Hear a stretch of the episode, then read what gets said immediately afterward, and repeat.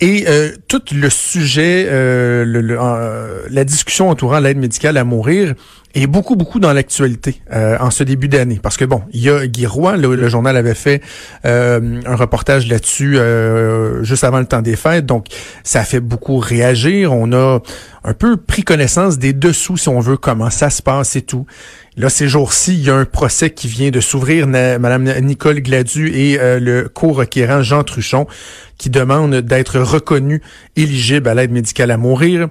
Il y a un procès qui va s'ouvrir sous peu. On est allé à la sélection des membres du jury. Michel Cadot, qui est accusé du meurtre au deuxième degré de sa conjointe Jocelyne Lisotte, qui souffrait de la maladie d'Alzheimer. Il y a également, dans les derniers jours, on l'apprenait ce matin, un couple d'octogénaires euh, au Saguenay euh, qui euh, avait conclu un pacte de suicide euh, qui n'a pas fonctionné. ils sont toujours en vie. la dame qui souffrait d'Alzheimer, qui aurait demandé l'aide à son conjoint pour mettre fin à ses jours. Donc, ça soulève beaucoup, beaucoup de questions. Et on va en discuter avec celle qui a été l'instigatrice de la loi sur les soins de vie au Québec, Madame Véronique Yvon, députée péquiste de Joliette, qui est en ligne. Bon midi, Madame Yvon. Bonjour, Monsieur Trudeau. Merci d'avoir accepté l'invitation. Euh, j'ai envie de commencer simplement en, vous demandant, de, de manière générale, est-ce que vous êtes d'avis qu'on devrait effectivement aller plus loin? Parce que là, les, les, euh, les co-requérants qui sont en cours, eux, dans le fond, disent nos droits, nous, ne sont pas reconnus en raison des limitations de la loi. Est-ce qu'on devrait aller plus loin? Ce qui est clair en partant, c'est que j'ai beaucoup de sympathie euh, pour euh, Monsieur Truchon et Madame Gladu. Euh, je suis un peu choquée aussi euh, que ce soit deux personnes, deux, euh, deux citoyens gravement malades, souffrants, qui doivent porter tout ce débat-là juridique très complexe qui va durer plus d'un mois avec une panoplie d'experts devant les tribunaux, alors que c'est un débat beaucoup plus large qu'eux. Donc oui, ils le font pour eux, mais c'est un débat de société beaucoup plus large et je pense qu'on aurait pu éviter ça. Euh, on aurait pu l'éviter parce que, un, et ça rejoint votre question, au-delà de l'idée, puis on pourrait revenir, est-ce qu'il faut ouvrir plus? Moi, je pense qu'il faut se poser la question parce qu'il faut aussi voir les, les, les, situations dans lesquelles les limites de la loi fédérale actuelle nous plongent, comme celle, par exemple, de Madame Gladu. Mais euh, je suis, je suis déçue qu'on en soit là à voir ces deux citoyens-là porter le débat parce que le fédéral aurait pu mieux faire ses devoirs d'une part. Euh, on sait qu'il a, lui, contrairement à ce qu'on a fait au Québec, il n'a pas fait de démarche pour essayer d'adapter le code criminel. Il a attendu, attendu qu'un jugement de la Cour suprême lui tombe sur la tête avec des délais très rapides et il a été pris à faire une loi dans la précipitation. Il a fait très peu de pédagogie, très peu de consultation. Il n'est pas allé chercher le consensus autour de ça. Puis il est arrivé avec ce critère-là, qui était nullement prévu dans le jugement de la Cour suprême, de dire il faut une mort raisonnablement prévisible. Mais, Madame Yvon, est-ce que, est que ça veut dire que la loi fédérale est venue restreindre la portée de la loi provinciale que vous avez pilotée? Non. Euh, en fait, peut-être que ça, c'est une question préliminaire euh, importante. C'est comme deux lois euh, qui sont différentes puis qui cohabitent.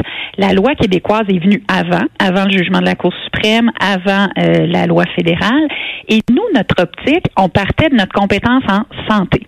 Évidemment, je pourrais vous dire que ce serait beaucoup plus simple si le Québec avait toutes ses compétences, y compris en droit criminel. Mais je pense que c'est quand même un bon cas où on pourrait effectivement faire l'ensemble du travail. Mais bref, nous, on a parti de notre compétence en santé et notre focus, c'était pas l'acte, c'était pas l'acte de l'aide médicale à mourir. Notre loi, elle est pas sur ça, elle est sur les soins de fin de vie. Le focus de notre loi, c'est d'accompagner le mieux possible les personnes. Le focus, c'est la personne, son accompagnement, les soins de fin de vie qu'on peut lui donner. Et c'est pour ça qu'elle est beaucoup sur les soins palliatifs aussi, le droit aux soins palliatifs, et ça va jusqu'à l'aide médicale à mourir. Mais nous, ça allait de soi qu'il y avait le critère de fin de vie, si vous voulez, parce qu'on était dans le cadre d'une loi pour les personnes en fin de vie. Le fédéral, lui, c'est autre chose. Lui, il a dû se pencher sur les limites dans le code criminel de manière tout à fait générale qui prohibait le suicide assisté, l'euthanasie, l'aide médicale à mourir, toute forme d'assistance donc euh, à mourir. Et donc, il n'a pas fait le débat de société. Un jugement est arrivé. Le jugement est venu dire c'est invalide constitutionnellement ces restrictions-là dans le code criminel dans la mesure où une personne est gravement malade, euh, une maladie incurable ou un handicap et qu'elle est souffrante de manière constante et euh, intenable. Et la Cour suprême est pas venue mettre, elle, de critères de temps, mais le fédéral, quand il a fait sa loi, je le dis encore très rapidement, mhm. il est venu mettre un critère de la mort raisonnablement prévisible. Et il y a deux problèmes avec ça. De un, c'est que, dites-moi, vous, c'est quoi une mort ben, raisonnablement prévisible? vous n'aurez pas nécessairement la même interprétation que moi, qu'un médecin et tout ça. Donc, oui, on peut pas, moi je suis d'avis qu'on peut pas mettre un délai dans la loi, un an, deux ans, deux ans et demi. Les médecins qui sont venus comme nous dans notre commission témoigner, ont dit faites pas ça parce que ça prend une marge de manœuvre. Il faut laisser quand même de la place au jugement médical. Je suis tout à fait d'accord avec ça. Mais en même temps, si on y allait avec un critère comme ça, il fallait donner des balises, des explications, faire de la pédagogie, ce que le fédéral n'a pas fait. Donc, il y a un problème d'interprétation. Puis plus largement, ce qui est soulevé là, dans, le, dans le débat juridique qui s'amorce, c'est de dire est-ce que le fédéral avait le droit de limiter par une balise temporelle alors que le jugement de la Cour suprême n'en mettait pas? Hmm. Et donc, c'est de savoir est-ce que sa limite, elle est constitutionnelle ou non? Et le gros débat va être ça à savoir est-ce que dès lors qu'une personne a des souffrances et une maladie incurable, qu'elle ait 20 ans, qu'elle ait euh, toute sa vie devant elle, mais que ça soit une vie difficile parce que souffrante, elle devrait avoir droit à l'aide médicale à mourir. C'est le débat qui là est devant les tribunaux. Madame Yvon, le procureur général, donc dans la cause de, de Madame Gladu et de Monsieur Truchon, lui, il invoque la défense, euh, l'importance d'atteindre un équilibre entre le droit d'obtenir l'aide médicale à mourir, ce que euh, Madame Gladu et Monsieur Truchon invoquent, et ce que lui appelle la protection des personnes mm-hmm. vulnérables, en parlant des personnes âgées, des gens qui sont malades ou suicidaires.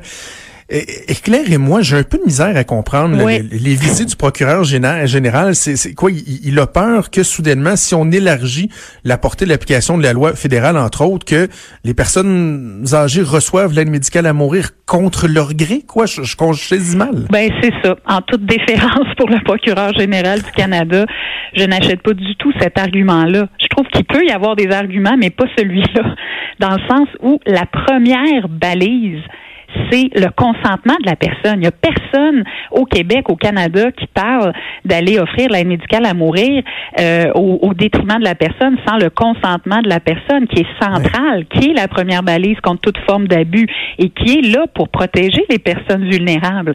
Alors, je ne le comprends pas, moi non plus, cet argument-là. Et d'ailleurs, Mme Gladu le dit clairement aussi. J'ai lu une entrevue où elle a dit, voyons, on n'est pas en train de dire qu'il faut, euh, contre leur gré, administrer l'aide médicale à mourir à des gens. Ce qu'on dit, c'est qu'il devrait y avoir plus de gens souffrants, gravement malades, qui puissent l'obtenir euh, parce qu'ils vont le demander. C'est leur libre arbitre, c'est leur choix.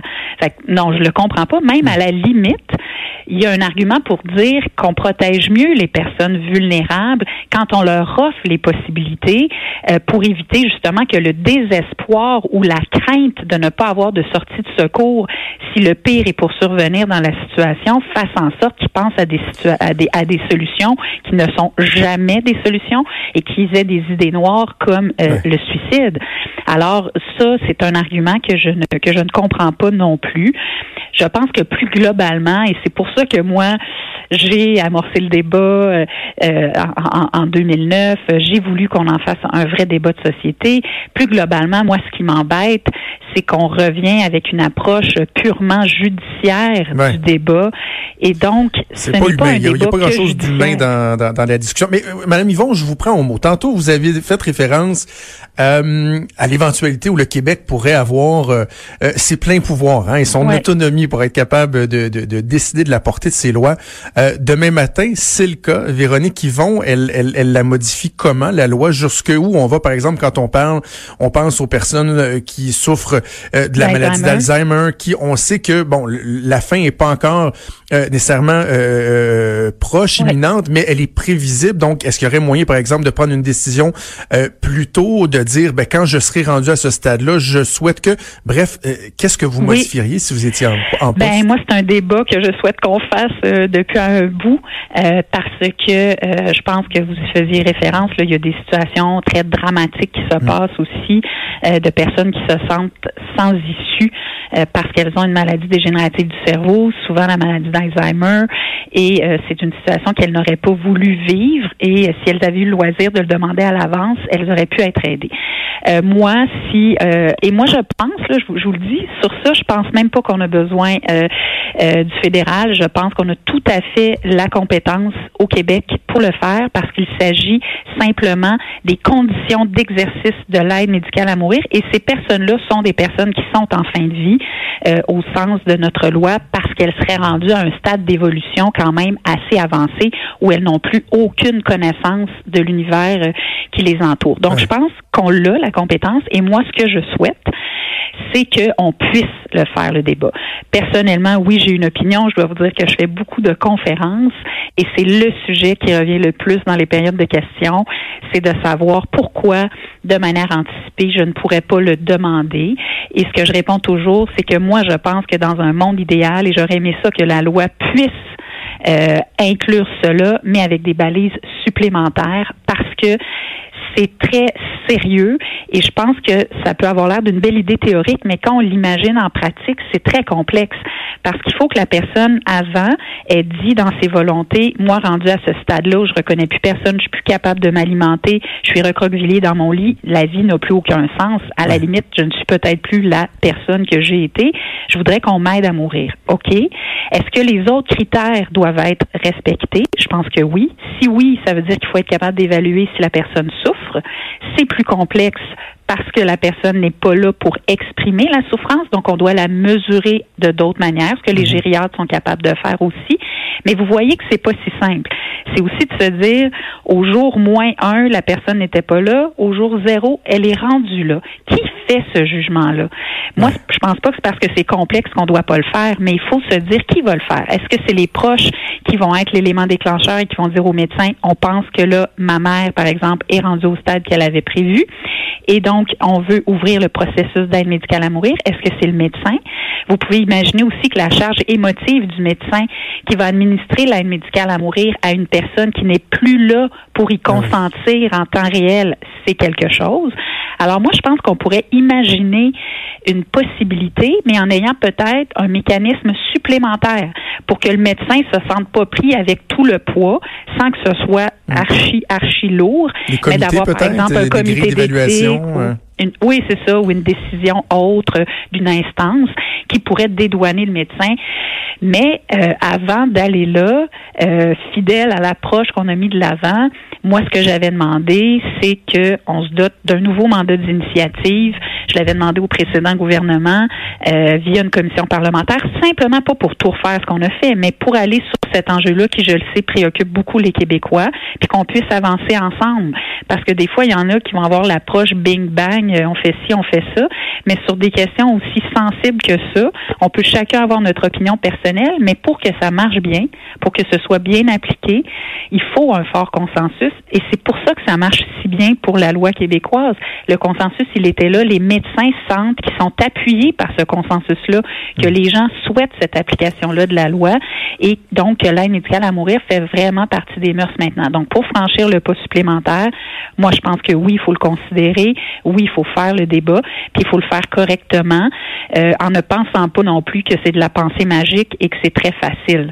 Euh, des fois, ça peut et, de garder en tête, Madame Yvon, vraiment qu'il y a, il y a, il y a l'humain, il y a la personne qui est au centre de tout ça, et également les proches. Je, je trouve qu'on on a tendance à, à, moins parler des proches, les gens qui entourent euh, les personnes malades, qui sont mm-hmm. euh, pris au dépourvu, euh, parce qu'à un moment donné, c'est difficile de se l'admettre que la personne qui est malade, qui est impuissante, qui a plus aucune espèce de qualité de vie, qui est devant vous, qui est pas en mesure de prendre une décision décision, mais qui aurait peut-être pu la prendre cette décision-là il y a quelques temps, quelques mois, voire euh, plus quelques années, ben la personne qui est là, elle devient un fardeau. C'est triste à dire, mais c'est ça. Et là, il y, a plus rien à faire si ce n'est que d'attendre l'inévitable.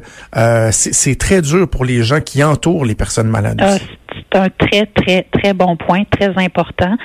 Euh, quand on a fait les travaux de la commission sur les soins de fin de vie, c'était essentiellement évidemment des proches qui venaient nous relater l'expérience difficile qu'ils avaient vécue avec leurs parents, leurs conjoints, leurs enfants. Et euh, les proches, vous savez, des fois, en fait, les gens qui, étaient contre l'aide médicale à mourir souvent disaient ah ça va être difficile pour les proches, puis ils seront pas d'accord, puis pour le deuil. En fait, moi, mon expérience, pour vous dire, j'ai des témoignages euh, à toutes les semaines de proches qui m'écrivent ou qui appellent ou qui me disent combien ça a été une bénédiction de pouvoir avoir ce recours-là, combien ils étaient favorables et toute la famille en phase avec la décision de leurs proches. Vous parliez d'entrée de jeu de Monsieur Roy, donc euh, qui a voulu rendre public son histoire, sa fille qui a témoigné. Je pense qu'on en un bel exemple. Ça peut être une très grande source de sérénité pour toute la famille et les proches de savoir que la personne part au moment choisi comme elle le voulait, entourée de toutes les personnes qu'elle aime. Donc, les témoignages vont beaucoup plus dans ce sens-là que l'inverse, parce que quand vous avez un proche qui souffre, qui souffre, et que chaque seconde, chaque heure de vie est une mm. agonie, vous vivez pas un deuil serein.